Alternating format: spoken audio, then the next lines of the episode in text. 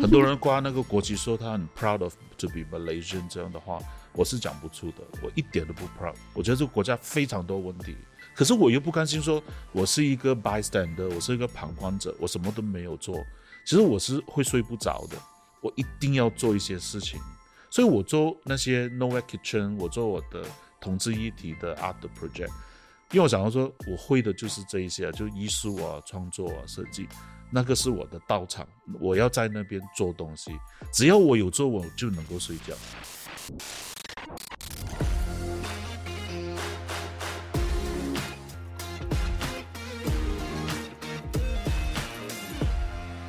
Hello，欢迎你收听收看这一期的《没人在乎 Podcast》，我是诗妮。今天录音的时候呢是星期天，不知道每个星期天你会做什么呢？呃，我觉据我观察的话，雪龙人在星期天通常都会去 mall，要么逛街，要么看电影，因为电影票在礼拜天是买不到的。但是我印象很深刻的是，当我在台湾读书跟小工作的时候，其实我每个星期天会去看不同的展览，还有参与一些不同的艺文活动。那不知道在 KL 在雪龙区，甚至是 KL 雪龙区以外的你，每个星期天会不会有兴趣想要去参加一些艺文活动呢？呃，我们今天请到了一个很特别的来宾，要跟我们来聊聊他的呃生活经验，然后他对这个译文工作的一些经验。让我们欢迎一个同志译文工作者连建立 Ken。Hello，嗨，你不是要说你自己要是是是一个什么？就无所事事的老 gay，讲了这么好的介绍，其实就就这样为什么要把自己形容成一个无所事事的老 gay？因为年纪也到了差不多的的时候，然后其实也没有什么特别的成就，那就这样。哇，如果你要讲你自己没有什么特别，不过还是可以上到你的节目，我还觉得蛮荣幸的不。要闹了。你你如果要就说你自己没有什么成就的话，这样我们很多人都会觉得很很难过哎，因为你就是一个很有成就的译文工作者啊。Thank you。OK，我不有如你先你你先你先介绍一下你自己的呃生活跟你自己的求学经历好了。呃呃，Yeah，我叫连建立强，然后我土生土长的呃吉隆坡人 KL 人，我奶奶就是在呃吉隆坡呃 b a d a l i n g Street 然后磁场街出生的。呃，这我我奶奶不是从中国来的，OK，so、呃，我我常常跟朋友说我是呃 Aboriginal Indigenous KL person，哦，你没有比我更 original 了的？KL person 四五代都在这里。对我奶奶在马来西亚出生的时候，马来西亚这个国家还没有存在，那时候叫马来亚。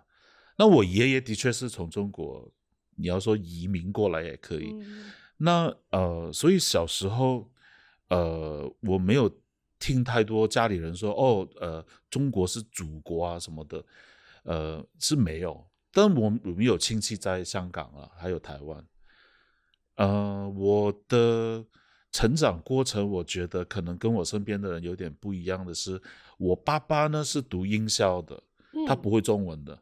哦，就所谓的 banana 香蕉人这样。然后我妈妈呢是把生人，呃，所以他是呃，他受中文教育，所以家里呢，呃，总是会看电视，会看两个台，有中英文的新闻，呃，报纸也会看中英文的报纸，所以我是在这个这样的环境中长大。呃，我想语语言它会呃，它会影响一个人的认知。对，嗯呃，language 呃 form your thinking pattern，right？嗯、所以到我中学毕业以后，我就想说，OK，我要去 Australia 澳大利亚读大学。我那时候是选了建筑系，嗯因为呃家里的那个生意是做那种美术的，卖文具的文具店，在磁场街叫南洋南洋书局，还其实蛮多人知道的，南洋 Arts and Supplies，那是我爷爷跟奶奶的的的创立的事业了。然后，所以小时候在家里就会有很多这一种，家里有很多囤货，都是那一种文具的的的东西，我就把它拿来当那个玩具。然后到呃，就是会对艺术啊，会对 arts，会对设计，就从小就很喜欢。呃，我有一个记忆了，我我小时候即使没有在玩的时候，我是在那个呃地板了，我就坐在地上了，在地板上用手指去画画。所以你对画画的喜爱其实是从原生家庭开始的。对，哎，我好像有点 skip 了，回去 OK。嗯后来之后就去那个 Australia 去墨尔本读建筑系，然后我在呃 Australia 在墨尔本呃待了六年，我念了呃城市规划还有建筑设计，然后也在那边打工一年了，学生的那种 year out 呃呃呃呃 apprenticeship。之后我就觉得，哎，好像不是很够哦，我要继续念，我就去了德国，呃，柏林 （Berlin） 读读我的 master，然后在那边，呃，刚好就开始去那是念书，后来就在学校跟那个呃教授打工，然后之后就他也介绍我一份工作，然后就留，一留就留了十四年，然后二零一四年的时候回来马来西亚，到现在。其实我有呃看过关于你的一个访问，就是只知道你、你的本科其实念的是建筑，嗯那其实很好奇的一个点是，嗯，为什么会选择建筑为你的本科呢？其实家里哦，跟其他马来西亚华人的家庭有一点不一样。我的家里一般是阻止孩子念美术的，我家里没有，我家里就一直以为我会念纯美术，因为从小就是那一种画画画就是画个乌龟这样都会贴糖的那一种啊，我就是那一种，就是有天分的孩子，可以一有一有画画的天分，这样说好了。旁边的同学都在哭啊，这样我就哭什么？然后我就随便画一个东西都会贴糖的那一种学生。嗯哼，所以家里人也想到说，哎，我们都在卖这种美术的文具的东西嘛，最好你就去念这个，那我们就就就省很多这样子这样的想法就是。说，我们有很多的原物料可以供应给你。对，可是我自己就是 跑去想说，惨了，如果去做艺术家，这样找不到吃怎么办？最好你是念那个你自己考量，做什么现实的考量？还是最好你拿一张文凭可以可以找工作赚钱的，就念了建筑。可是我是喜欢的 OK，啊，我是喜欢，我都有家里都有看那些建筑的书。虽然后来虽然后来去真的是去念的时候，才发现原来是完全的不同的一个世界。然后出来工大学念的的时候很开心，很喜欢，很很专心的去念。可是出来工作又是另外一回事。可是即使那个时候，我就也觉得很酷，哎，可以可以设计一栋楼出来嘞，这样子。就觉得很酷。我当下对工作的时候，有时候常常加班的那种是是指定动作了，在这份职业上，可是还是觉得哎，呃呃，自己也是喜欢的，就是很有成就感、很有满足感的。对对，那其实就如果你对你自己的工作如这么的有成就感跟满足感的话，嗯，那其实为什么会想要回流到马来西亚来？因为你要知道，首先待遇一定差很多，然后整个生活的节奏跟习惯一定也会有差别。那当初为什么会想要回来这个国家？我我没有想很多诶，讲真，我不是那一种。我我认识一些人，他很年轻的时候他已经很有计划，可能二三十岁前他就要赚很多很多的钱。这种、嗯我都是比较 blur blur 的那一种。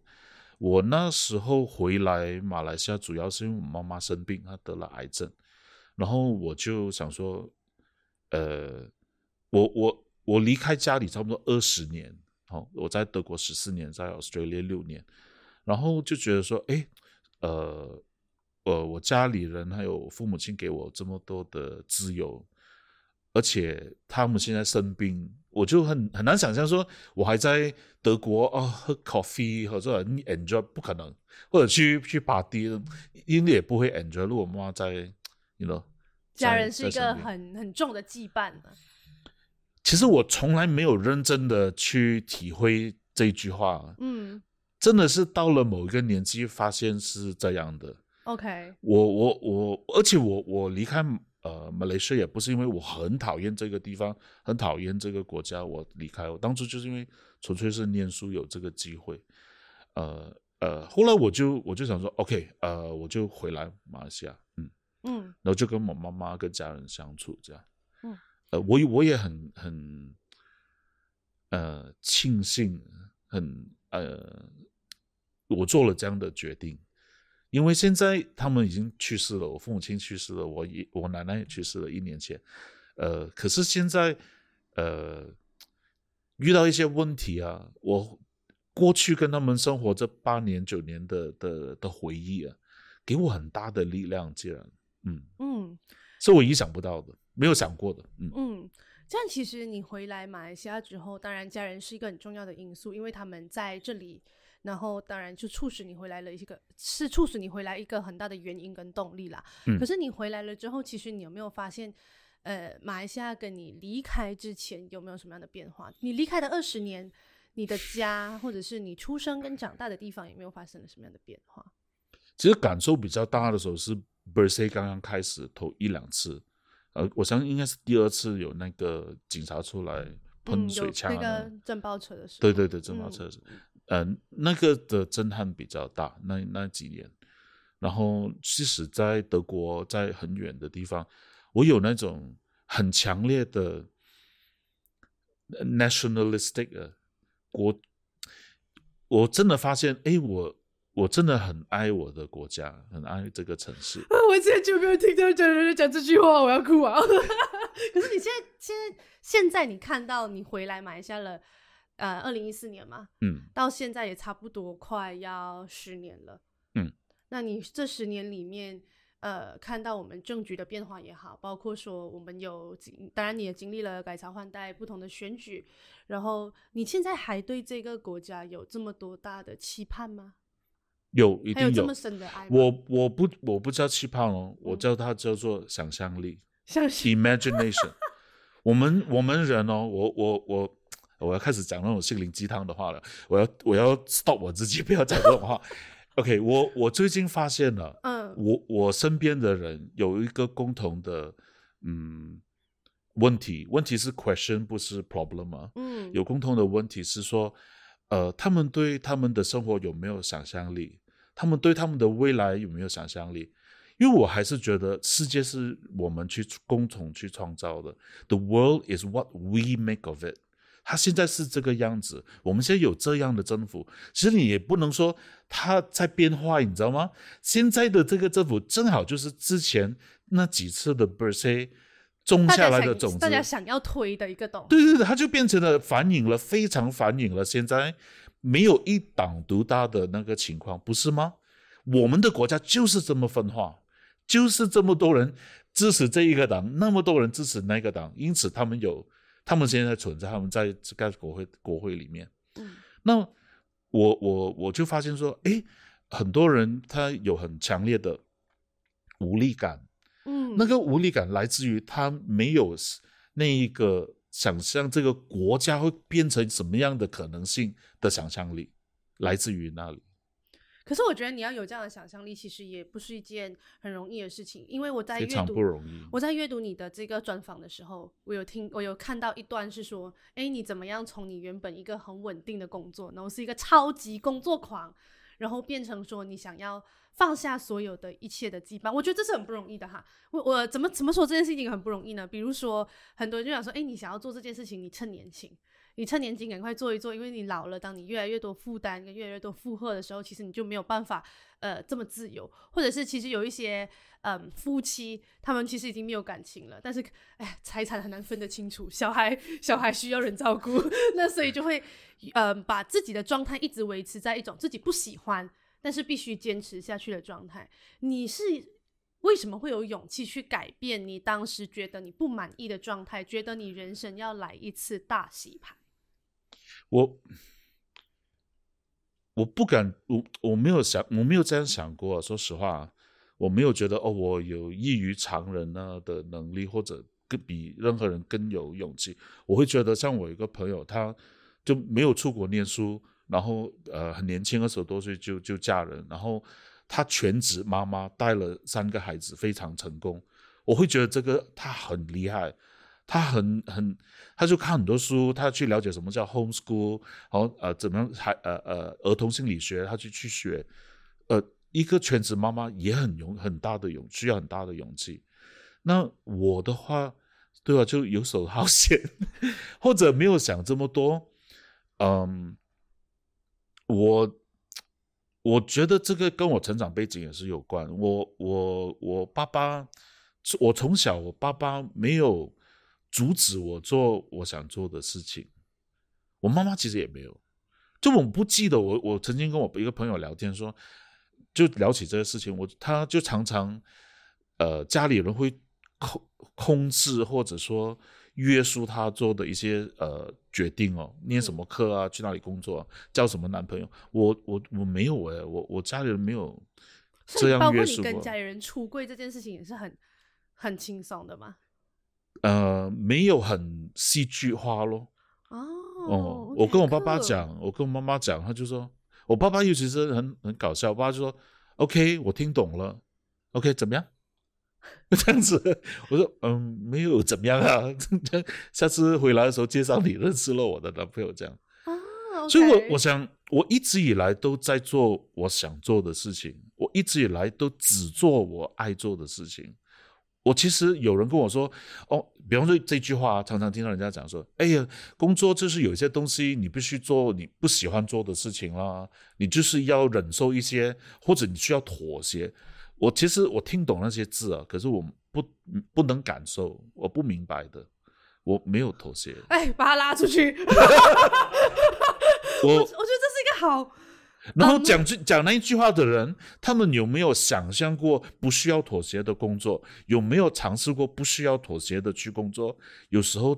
我我我知道你有，可是很多我认识的人，他们其实没有尝试过，他就已经接受了那个命运。唉，就是我妈妈，这个好像比较是人的常态，多过于像你这样的状态。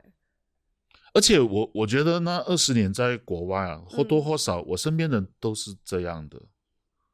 我的德国朋友，他那整个制度，他的教育就是全免费的，从幼稚园到博士班，所以他就让你很无忧无虑啊。然后你就问，比如说你十六岁，你说哦我要念什么医科，那你就去打工一下，然后第一次考不进，第二次一定考得进啊。那个系统在社会，那个政府的系统，没有任何东西在阻挡你成为你想要变成的人。可是可是可是你不但如此，他还在辅助你。可是你没有发现就是。就是因为可能外国有这样的系统，我们才可以有外国才可能培育出这么多像你讲的那些富有想象力，然后对自己的未来充满期待的人。可是，在马来西亚，其实好像我们到现在都还在讨论固打制啊，然后讨讨论呃成绩很好，但是我没有办法进到本地大学这种问题。其实。有没有有没有一种感觉是，其实你可以 feel 到马来西亚人因为社会或者是因为结构性的问题，其实他活在一个充满无奈跟很无力的一个环境之中。都有，嗯，因为同时我也认识一群 NGO，很努力在改变这个国家的。其实我们就要。那个国庆日了嘛，嗯嗯，很多人挂那个国旗，说他很 proud of to be Malaysian 这样的话，我是讲不出的，我一点都不 proud。我觉得这个国家非常多问题，非常那种问题大到多到是你觉得有可能在我有生之年会真的是调整过来吗？这样子或者看到，对对对，是和其他的这些问题，可是我又不甘心说，我是一个 bystander，我是一个旁观者，我什么都没有做，其实我是会睡不着的。我会没办法的。我像二零一八年有那个滕加努两个 lesbian 被被抓被呃呃被用那个 Sharia court 的的的 law 去惩罚，公开被鞭打那个事情，对我影响非常大，我三天睡不着哎。嗯，当然你可能说你三天睡不着关我关我什么事？可是对我的那个 impact 是很大，我就那一天就决定说，我一定要做一些事情。所以我做那些 Nowhere Kitchen，我做我的同志一体的 art project，因为我想要说，我我我会的就是这一些，就艺术啊、创作啊、设计，那个是我的道场，我要在那边做东西，只要我有做，我就能够睡觉。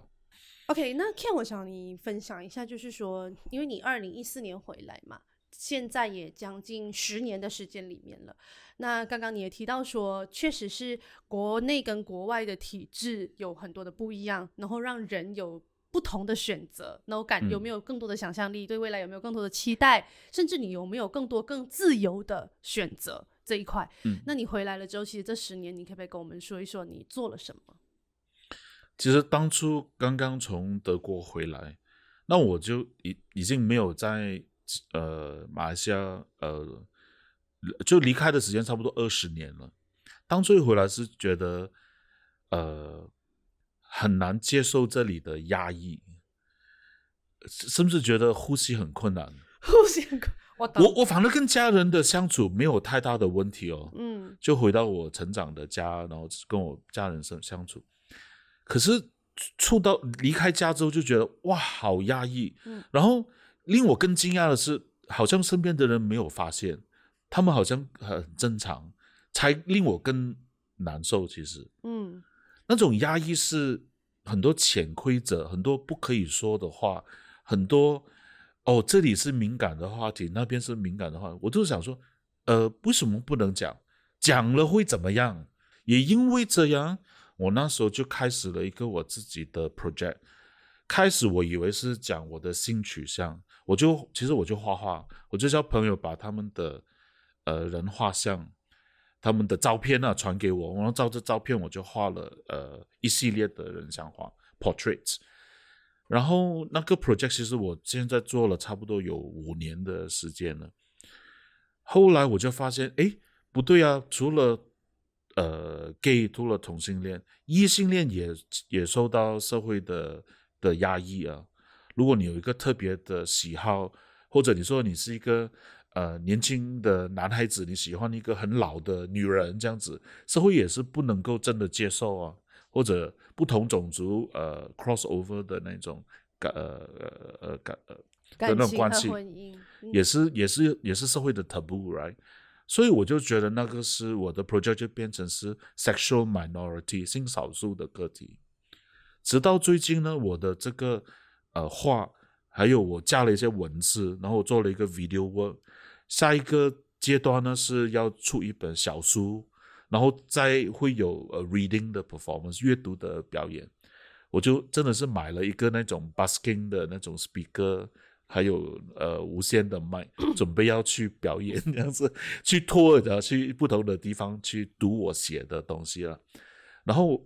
到今年，我发现我的这个 project 它其实是跟呃身体的拥有权有关。嗯我觉得在马来西亚，不是所有人有拥有自己身体的权利。比方说啊，呃，哦，我可以告诉你，呃，你不可以纹身，你不可以有 tattoo，呃，女女人你要这样子穿，你要照我的意思有 dress code，呃，你不可以跟这个人发生性关系。可是你认真想一下哦，我们是成年人，如果是 consent 是可以的，就大家呃喜喜欢对方，然后要要有性爱。为什么政府或者 states 有话语权呢？其实根本就没有，他不可以这样告诉你，你不可以这样做，不可以那样做。很多人在马来西亚是不知道的，嗯或者根本没有想象过是哦，原来他们不可以这样子跟我讲。嗯那、你想一下哦，如果即使你今天你你能够买一栋房子，一个 condo 是 freehold 的，你住进去里面，你拥有这个房子的拥有权，可是你的身体你不拥有，那那自由民主人权就不更不用讲了了。其实我看过你的作品，就是我自己去看过你的作品，嗯然后我在你的影片前面听你自己配音的这个嗯那个 video clips，嗯然后我其实停留了蛮久的。呃，我我其实当下在想的一件事情是，呃，一个愿意创作这样子作品的人，当他活在一个这么被束缚的国家的时候，他是怎么样？他是怎么样？嗯，化解自己跟这个国家的矛盾，就是当你看到是呃，我们的国家其实很常在呃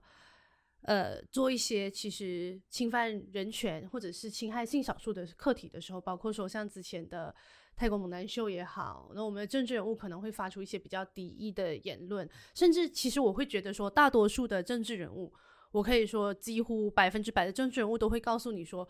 就算我今天个人是支持的，我个人是尊重的，但是我不觉得马来西亚有机会，他可以，就好像政治人物是没有这个想象力的，他不觉得马来西亚可以承认性少数或者是承认同性恋。你怎么样去化解你自己跟这个国家天然就存在的矛盾跟冲突？首先，我不要理他们讲的话，我完全不能认同。什么叫需要时间改变？哦，什么什么呃，怎么样去化解？我不理他。我活着，我就有活着我这个人生活选择我生活方式的权利，然后我也有质疑这个制度的权利。所以我就是要现在出柜，做一个 gay 过我要过的生活，现在不是明年，不是十年以后，不是等到这个所有世界的人都能够接受我的时候，我才去过那个生活。Sorry，人类的历史以来一直的改变，都不是因为所有人同意一件事情哦，他才往前走的。所以我现在就已经过我现在要过的生活。你慢慢去接受，因为你不能接受，那个是你的问题啊！你要去解决你的问题，那不是我的问题。我一直都是用这一个态度去生活的。嗯，这样可是你今天回来了之后，嗯，你自己的观察好了啦，就是这十年里面，嗯，你用你自己的方式去帮你自己的性取向说话，甚至是说去帮你的呃团体们发声。那你认为，透过你这样子的方式，你有没有看到社会，或者是呃，有没有发现一些什么样的转变，是你觉得可取的？那当你遇到一些比较反抗的声音的时候，或者是反对的声音的时候，你会怎么去处理呢？其实，如果如果你发现自己是性少数的时候啊，比如说跟主流的，我们主流的媒体，主流的。文化是有一个异性恋父权的一个呃，那种大的雨伞下面的，就卖冰淇淋都好像在卖性一样。不过他的对象是异性恋男，然后又很 objectified female 这样子。那那当你发现哦，呃，他不再说我的故事，他不再我没有感受，我我是 gay，我喜欢男人，呃的时候。那一刻你就知道，这真的自己不一样。所以刚开始的时候，你发现你身边的环境跟你的的呃观察到的是，或或者你的体会跟外在的世界是完全相相反或者不一样的，不不不不不 not insane 的时候，你就会问说：诶，是我做错吗？是我不对吗？是的，真是呃我有问题吗？然后你很容易哦堕入一个受害者角色，你就会认为说，哦，这个社会排挤我，这个社会不能接受我，所以我讨厌这个社会。可是等后来你又在往深一点的去呃去呃呃思考的时候，诶，身边的朋友都很接受我，诶。然后有时候我发现其实一些公务人员或者一些。比方说，我曾经遇到一些警察，他也没有很讨厌 gay 的。说实话，他就因为有一份工作，然后上司叫派他出去去做一些那种无聊的事情，他也必须得跟着去做啊。那我就发现，哎，其实马来西亚马来西亚人，你说不能接受吗？究竟我们有没有那个数字？有没有人去做过统计？consensus？哎，你接不接受同性恋？你接不接受性少数？我们没有这个统计，所以事实上我是不知道马来西亚人能不能接受或不能接受。第一了，第二，我就发现，哎，每一次有呃一些新闻爆出来的时候，讲反对彩虹、反对同性恋的时候，我也可以呃 overlap with 那个政治的气候，发现，哎，它是一个政治的工具，所以它是一个抽象的概念。所以我现在不是要反或者要强迫不能接受我的人接受我啊。我反而觉得是要指出那一个呃社会的这个扭曲的现象，有一群的人被猎物啊，然后用作是政治的工具，就像最近的彩虹手表的这个事情，然后呃大家没有意识到哦，即使我这样子说了哦，它只是一个政治手段，它不是真的在攻击同性恋，可是大家没有想过说它。其实带来一个更大的破坏，对于整个社会的气氛，就是说，哎，如果你家里有一个小孩，或者你子女、你的外甥呢，在家里有，在在学校里面有一点 can can 的，有点女性化，哎，那那身边的学生是怎么对待他的？你是不是这一种政治的手段，它变成在鼓吹社会暴力？在 promote 一个呃 social 的的一种 abuse，yeah，呃呃 hate crime，you know，this is really serious issue。那你觉得你的作品跟你的创作其实有开启了一个对话的空间吗？因为我们会很常会想说，就是说，如果你本身是一个就会去看嗯同志展览的人。呃，或者是说会去看同志呃译文创作的人，那你本身其实就对于性少数本身就是包容且不排斥的，至少一定是不排斥啦。那嗯、你认为在你的创作里面要怎么样去打开跟不同温层或者是不同呃想法的人的一个对话，而不是说我们只是在呃互相的取暖而已。对，也就刚刚我有说嘛，我发嗯现，哎、我刚开始我的这个呃呃艺术的创作，我以为是在讲我自己的故事，嗯当我发现，哎，原来它不但是我的性取向，也是大家有没有思考过你的身体，你有拥有权吗？这个问题的时候，我就发现它其实跟大家都有关，嗯跟我们所有人都有关。那，嗯，我也因为我我的我的我的背景是建筑师，我我学的是建筑，后来工作也是建筑师。那我为什么要选择做艺术家这个角色？我就觉得这是我赋予给我自己的一个呃责任也好，或角色，我我该扮演怎么样的艺术的艺术家的角色，就是我会把社会的这一个扭曲的现象，或者这个呃很很荒谬的的现象，这个社会的黑点，我用手指去指指着它，然后甚至有时候把它放大，让大家看。然后至于大家看了之后要怎么样的想法跟怎么样的决定，那是你家的事情。可是我负责做的是把它指出来，让大家不愿意去看的时候。嗯嗯那你觉得，嗯，哇，讲到我自己很伟大，其实其实也就是呃，一边有一份正职找工作可以生活，另外呢，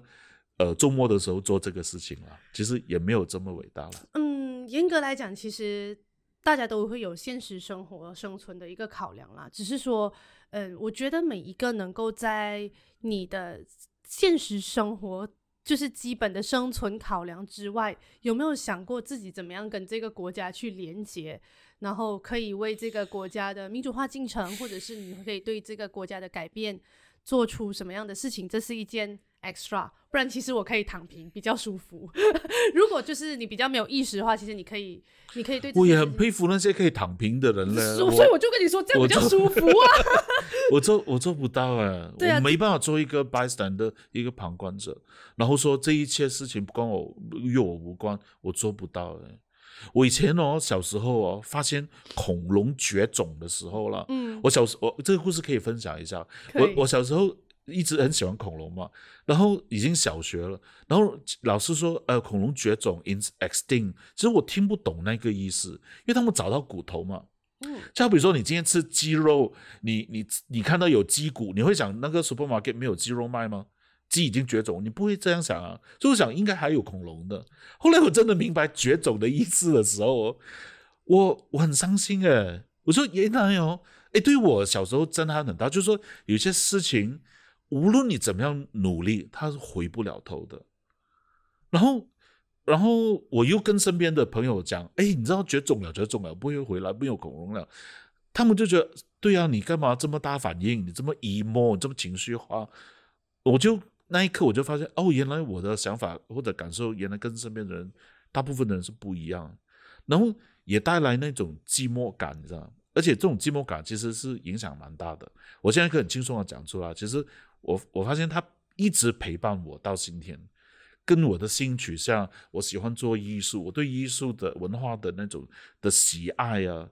都一直有这个寂寞感在陪伴着我。就要面对社会或身边人的那一种揶揄啊，跟呃反对的声音或者冷漠的态度，我都没有聊他们呢。但其实你自啊、除了在做你自己的艺术工作之外，我们其实知道你还有很多其他的 project，包嗯括 Nowhere Kitchen，、你会为我们分享一下这个 project？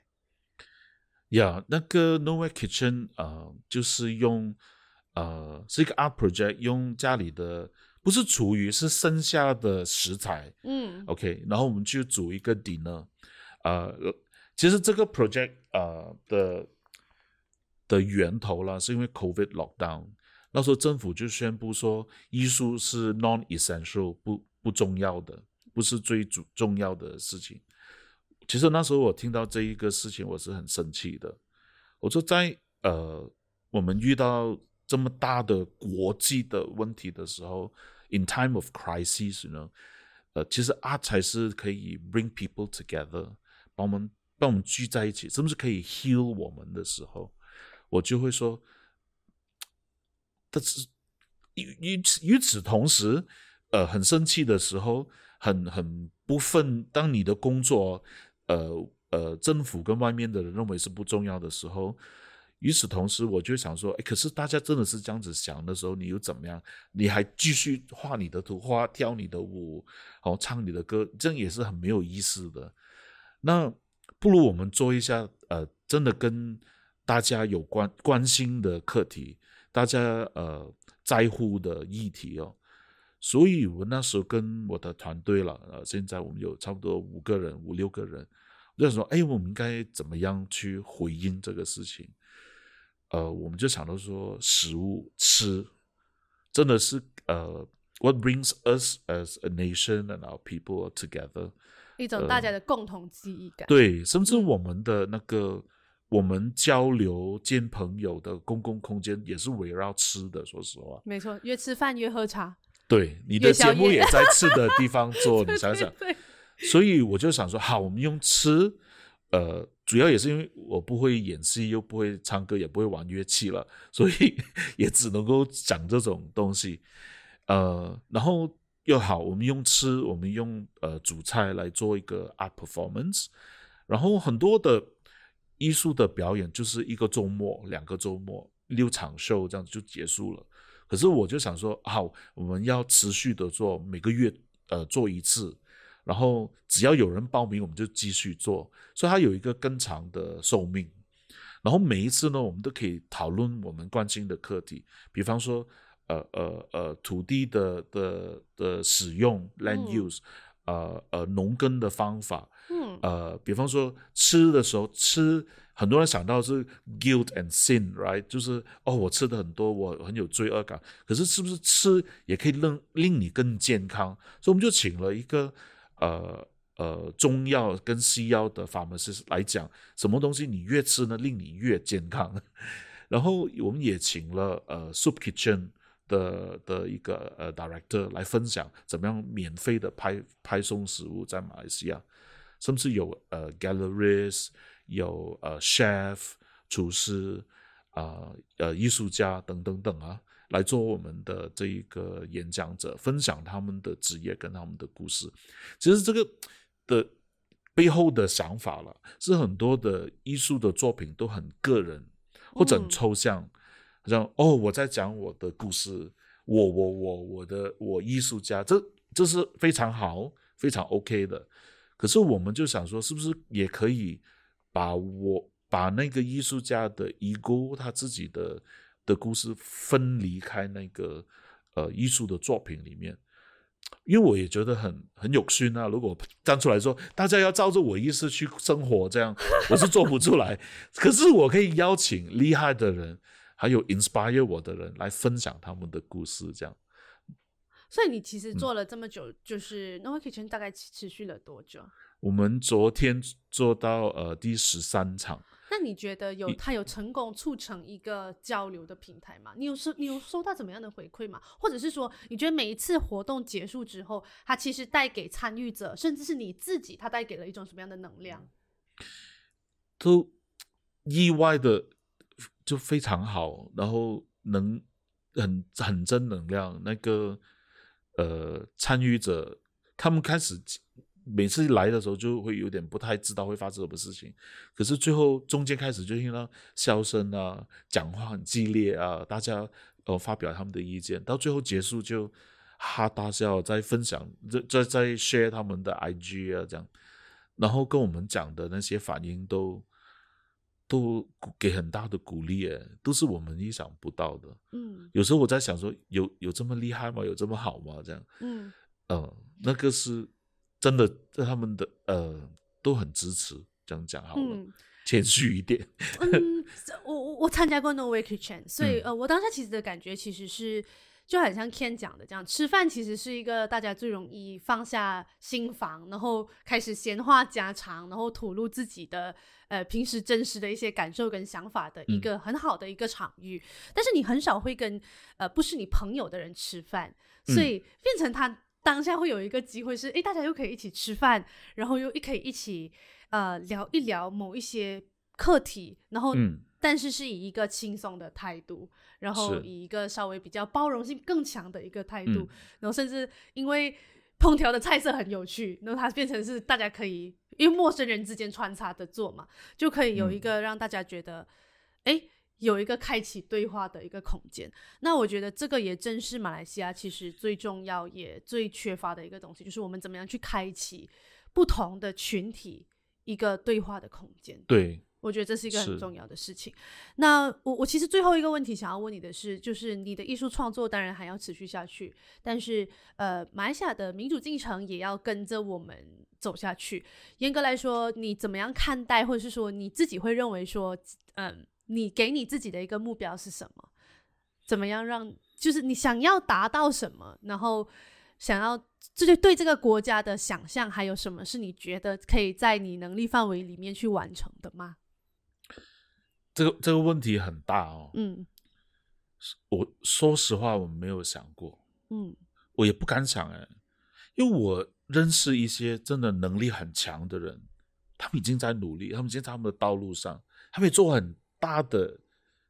小改变，或者很小的大改变。然后我常常就觉得，哎，我也没有他们这么厉害，可是我又不能安分守己的完全不理。呃，作为一个旁观者，我我没办法，所以我大概就是想说，好，我能做的是这这这一些，我我我去做，我坚持去做，其实也是蛮蛮累的了。不过那个回怎么说，那那个那个道路跟过程很很辛苦，果实很甘甜。嗯，但是我觉得，唉，今天的一个对话是我觉得蛮有趣的一个对话。严格来说，呃，Ken 给我的感觉其实是，呃，我我其实很可以理解 Ken 的感觉，因为当年我从台湾回来的时候，呃，就好像我 Ken 说的，我们知道天堂在哪里，我们为什么回来这里？我其实我的目的也不外是说，你问我未来的想象，我就跟我喜欢的男人上床而已，然后没有人来管我，我就是我没有很大的伟大的目标的，说实话。哎、我觉得这是一个对马来西亚来说是一个很很很重要的目标。Thank you。我没有什么大志的，说实话。但我嗯但我觉得你常常说，你很常说你没有什么大志，但我觉得你其实真正讲出了大家很需马来西亚人很需要的几件事情。第一件事情，我觉得我可以总结一下，第一件事情就是想象力。我们对自己的国家，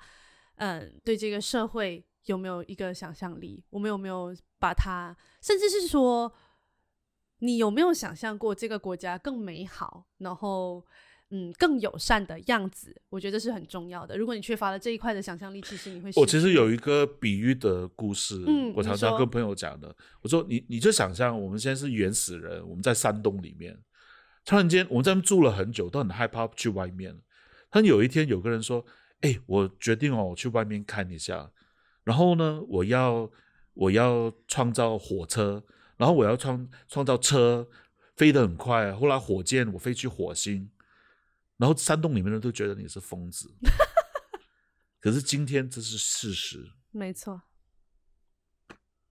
它其实就让我想起了一个文爱的动漫，就是《进击的巨人》里面，就是这就是城墙外的对，世界的一个想象。那当然，我觉得，嗯，马来西亚其实有很多的不自由，但是，呃，马来西亚有很多的限制，但是想象力是一个我觉得我们不应该丢失的东西，因为其实如果你丢失了之后，你会觉得。我觉得很大的无力感其实是来自于你没有办法想象这件事情，你觉得这件事情只能这样，然后你的人生只配这样，所以你就很无力。回你你回顾人类的历史，有没有一个年代或时代是没有问题的？这个地球，没错，所以你你可是有没有阻止我们人类往前进呢？发发发明麦克风、灯泡和 camera all that 没有，所以你你不可能等到这个世界没有问题的时候，你才过你过的生活才要快乐，impossible，现在就要。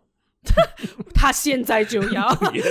而且其实他还有提到一个我觉得大家也很缺乏的东西，就是你有没有质疑这个制度跟质疑不合理事情的勇气。嗯我觉得这件事情也非常的重要。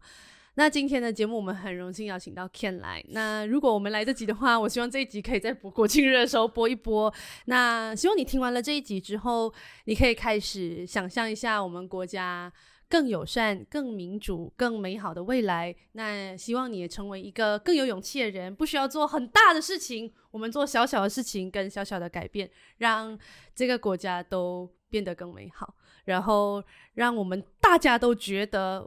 我们参与了这个国家变好的过程。谢谢 ken 谢谢感谢你。今天的收听拜拜。